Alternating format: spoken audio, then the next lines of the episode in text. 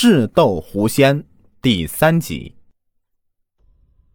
眼看着大火噼里啪啦的燃烧着，却没有任何动静，秀儿有些泄气了。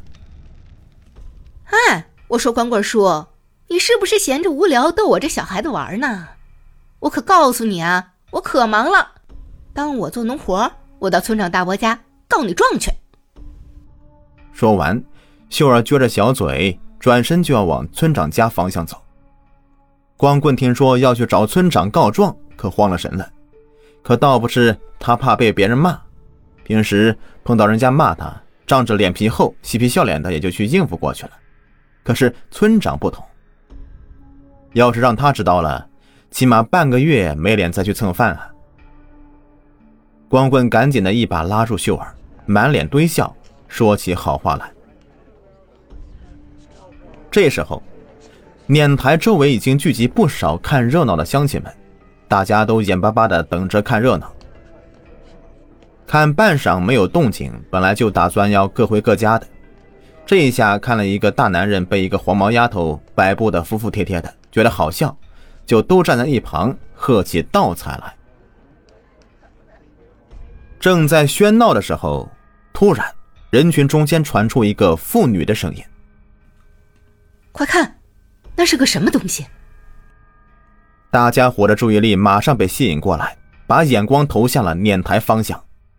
只见从原本被火焰包围的碾台底下窜出一只毛茸茸的东西，那东西大约有二十多长，一身雪白的皮毛，速度飞快的冲出火焰，向着远处的打谷场飞奔而去。背上和尾巴上还带着火苗，嘿呦，这是只狐狸啊！好家伙，这么大的狐狸，我还是第一次见呢。猎人彭三拍着大腿大喊道：“这里人数他身手好，反应快。”说完，第一个追上去，半道上还顺手抓起树枝，不停的挥舞着。这下大家也没有心思看光棍和秀儿的乐子了，全都跑到打鼓场上去看热闹。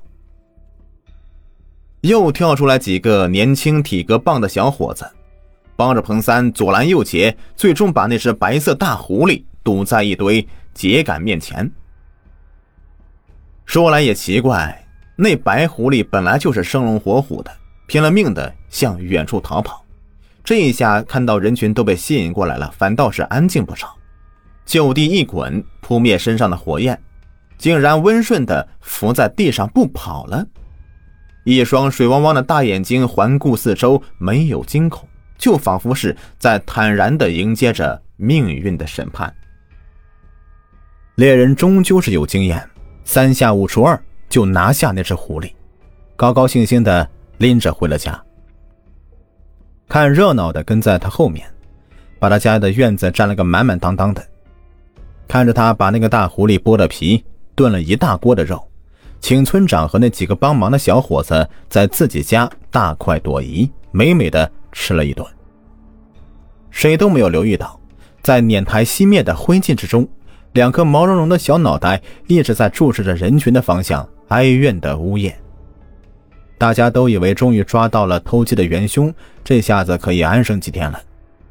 但任谁都没有想到，这下子可闯了大祸了。奇怪的事情。接二连三的就发生了。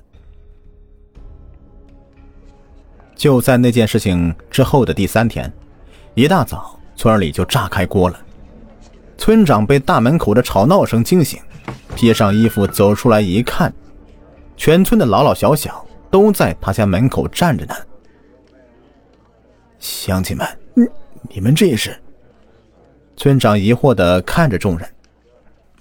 村长。你可得给我们做主啊！这不是造孽吗？一个大婶儿一下子坐到地上，拍着大腿嚎啕大哭起来。身后好几位大婶也跟着坐到地上，失声痛哭。怎么了？这是？别哭啊！别哭！哎，哎呀，你们别哭了，能不能把事情先说明白喽？村长费了好大的劲儿，才制止住那些无休止的哭声。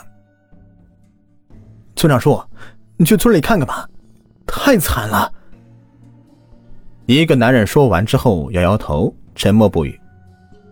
村长将目光投向其他人，其他人也都是低头不语。哎呀，到底发生什么事了？你们倒是说个话呀！气死我了！说完，村长分开众人，疾步的往村里走去。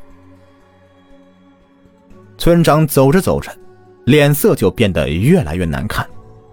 只见他经过的每一户人家院子里，无一例外都掉满了鸡毛，鸡血流的满地都是，死鸡横七竖八的躺在院子里。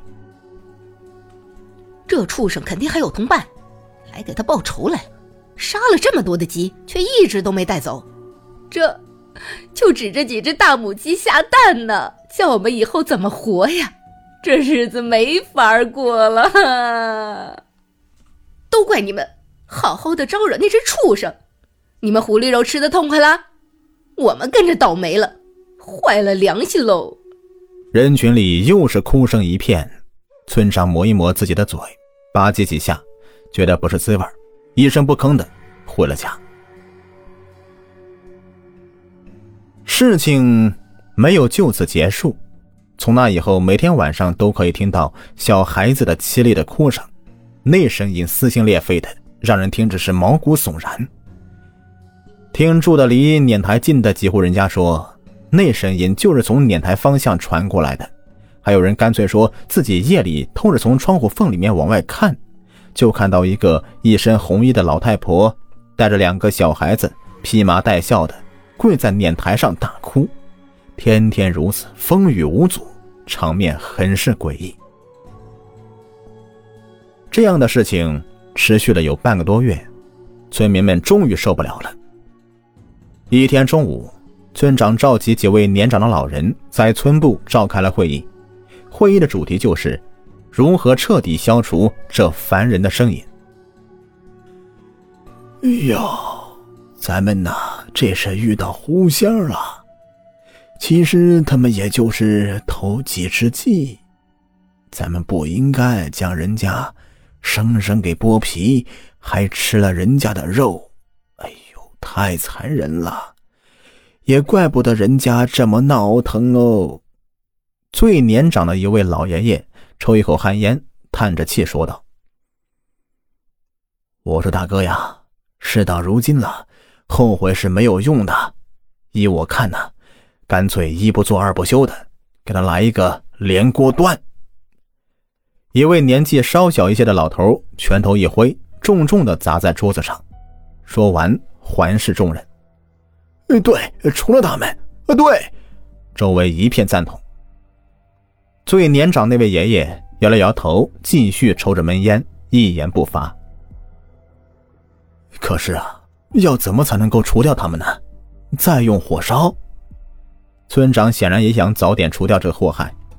他看着大家，向众人寻求解决方案。我看火烧不一定可靠啊。上次不就是只解决一只吗？才给现在留下这么多的祸患。我倒是有一个妙计，大家不妨参谋参谋。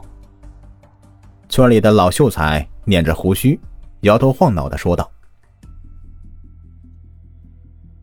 大家伙儿平日里也习惯了他这个做派，都催促他别藏着掖着，赶紧说办法。”老秀才又装了一阵子，才说出自己的办法。众人听后纷纷点头。称赞他肚子里有墨水，想的办法就是与众不同。他很受用这通夸赞，笑得五官都皱在一起了。本集已播完，下集更加精彩。